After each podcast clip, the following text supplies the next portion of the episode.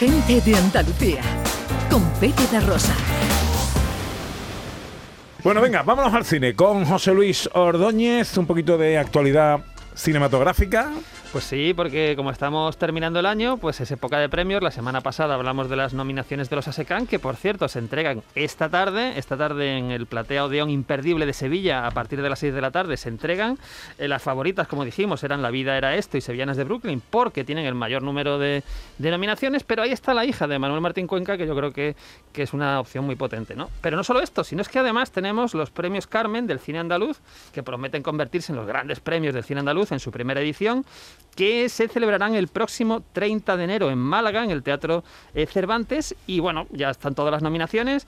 Entre los mejores largometrajes, Alegría, La vida era eso, Sevillanas de Brooklyn y de nuevo La hija de Manuel Martín Cuenca.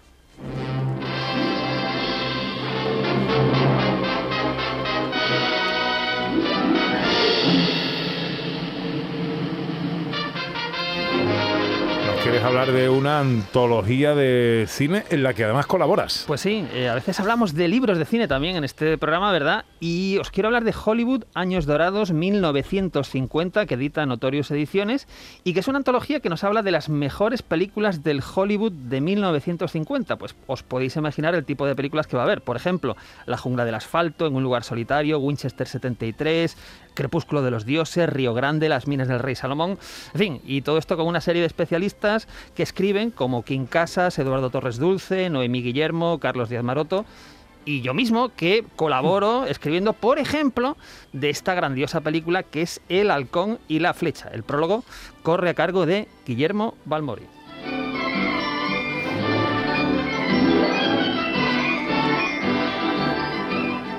Y evidentemente en la semana en la que estamos y con lo que hemos vivido tenemos que hablar también, y hablando de cine, de otra gran ausencia, Verónica Forqué. El problema es de dónde voy a sacar las pelas para comprar. Mm, Pero digo yo que por qué no nos dejarán en paz, porque digo yo que a ver qué, qué mal qué mal le hago yo a nadie. Alberto, tú dime a mí qué mal le hago yo. seguir largando todo el rato. ¿Eh, yo? Eh, Sí. En trágicas circunstancias, director. Una pena, una pena que nos haya dejado Verónica Forqué con solo 66 años. Aquí la estamos escuchando en una película divertidísima que es Bajarse al Moro. Estaba Verónica Ujú. Forqué y estaba Antonio Banderas en esa, en esa escena. Y es una actriz que ha trabajado con los mejores directores, por supuesto, con su padre, con José María Forqué, pero con Jaime Darmiñán, con Antonio Mercero, Carlos Saura, Pedro Almodóvar, Fernando Trueba, Mario Camus, Berlanga, Fernando Fernán Gómez. En fin, la lista, la lista es larga. Recordemos que hizo mucho cine, que hizo eh, teatro, por supuesto, y televisión, ¿no?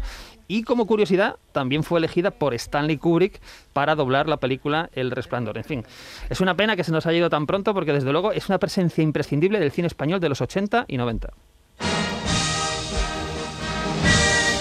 ¿Cómo está la taquilla esta semana? Pues te diría, Pepe, que mejor que nunca desde que comenzó Anda. la pandemia. Mejor que nunca, porque te la voy a decir. Número 5, ayer, ayer viernes en España, el número 5, Cazafantasmas, más allá, la secuela de los Cazafantasmas.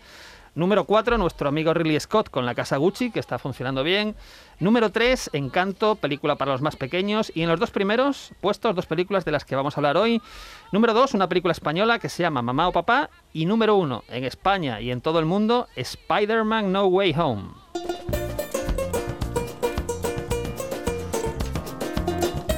Me escribe la negra Maite y me dice a nuestra invitación. Sí. Decís, venid y ahí estamos. Pues ya verá que pronto te voy a decir venir. Hoy no, ¿eh? Hoy no, que ya nos da No tiempo. da tiempo. No da, pero la semana que viene hablamos. Eso. Eso.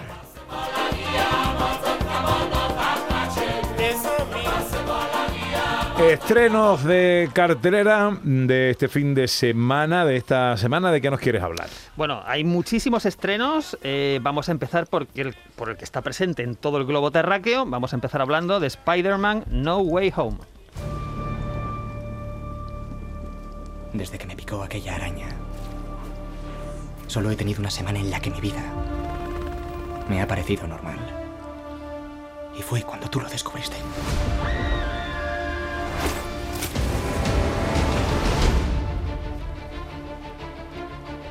Ese hechizo que jorobaste para que olvidasen que Bueno, Peter a ver, esta es película es la tercera película de Spider-Man con Tom Holland de, de protagonista, de protagonista absoluto, aunque ha intervenido en otras películas de, de Marvel. Está el Doctor Strange, que es Benedict Cumberbatch, que se une aquí a, a la fiesta.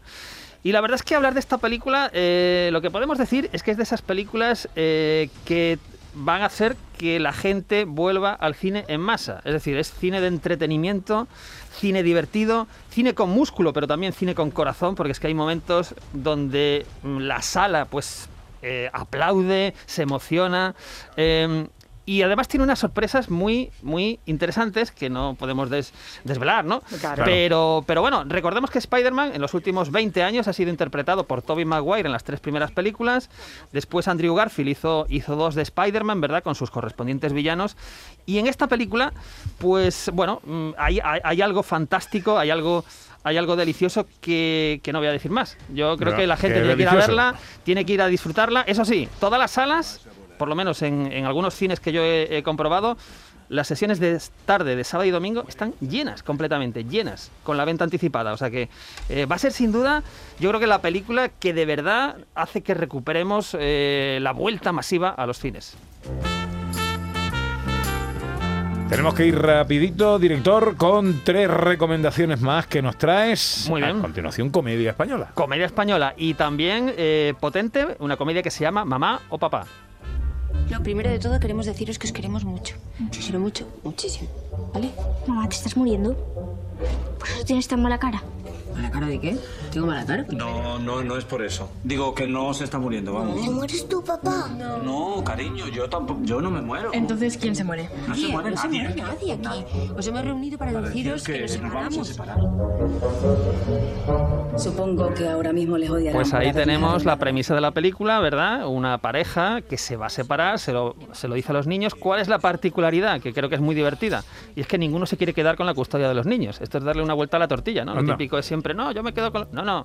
Aquí el otro quiere que se los quede pues la pareja, ¿no? Y esto va a generar, claro, una serie de situaciones de comedia pues muy, muy divertidas. Es una película dirigida por Dani de la, Or- de la Orden y tenemos ahí a Paco León, por supuesto, Miren Ibarguren, Esther Expósito y gente que conocemos bien como Pedro Casablanc, Eva Ugarte o Miguel Fernández, ¿no? Además de Berto Romero o Maripaz Ayago. Nuestra Maripaz. Nuestra Maripaz Sayago. verdad, y mi. Pedro, y mi Pedro. Claro, y Pedro Casablanc. Entonces, bueno, yo creo que sin duda es la apuesta española del fin de semana. Ayer entró número 2.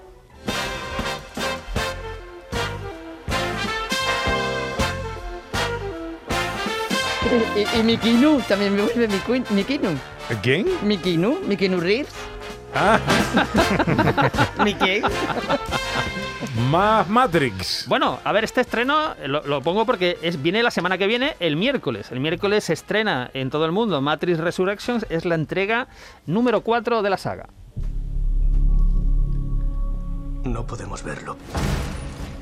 Pero todos estamos atrapados en unos bucles que se repiten.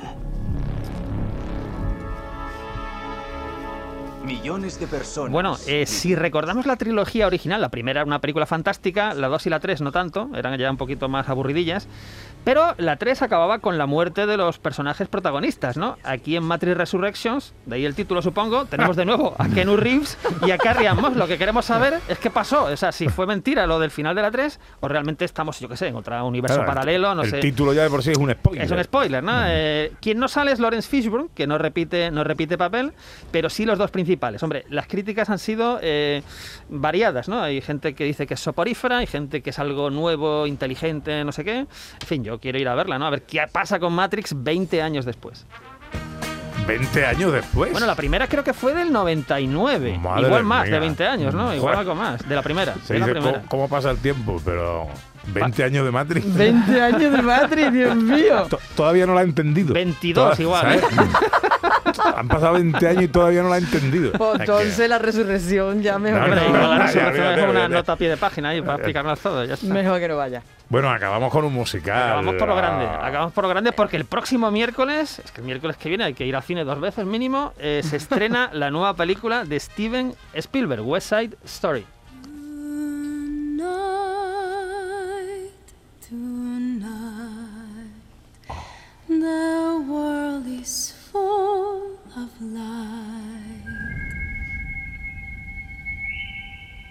Esta es la primera vez que salgo a bailar en Nueva York. Yo quiero ser feliz aquí. Y quiero tener un hogar, una vida propia. Muchas ganas de verla. Bueno, ¿eh? esto promete ser un espectáculo. Si habéis visto el tráiler visualmente, ya se ve que es un espectáculo eh, para los ojos, pero claro, Este- después la- tienes las canciones de West Side Story que son maravillosas, ¿no? La primera comedia musical que dirige Spielberg o Pues es el primer musical completo, desde luego, sí, sí, que, que ha dirigido Steven Spielberg. Y, y bueno, hay que recordar que es un remake de West Side Story, una película de los 60 que es maravillosa, que está muy bien, que es fantástica. Y de- Eh, exactamente. y repite Rita Moreno, ¿eh? Rita Moreno estaba la de los 60 y vuelve a estar aquí, que es otra de las cosas curiosas. Yo creo que esta peli es absolutamente imprescindible. en la tele que ponemos. Pues seguimos con las buenas costumbres, porque hoy a las tres y media tenemos Ladrones de Trenes, un western, ojo, con Rod Taylor, con Anne Margaret y con John Wayne. ¡Hola! Western con John Wayne Bueno. de 73, Ladrones de Trenes, hoy a las tres y media en Canal Sur Televisión. No os lo perdáis, no os lo perdáis. Gente de Andalucía. Con Pepe da Rosa.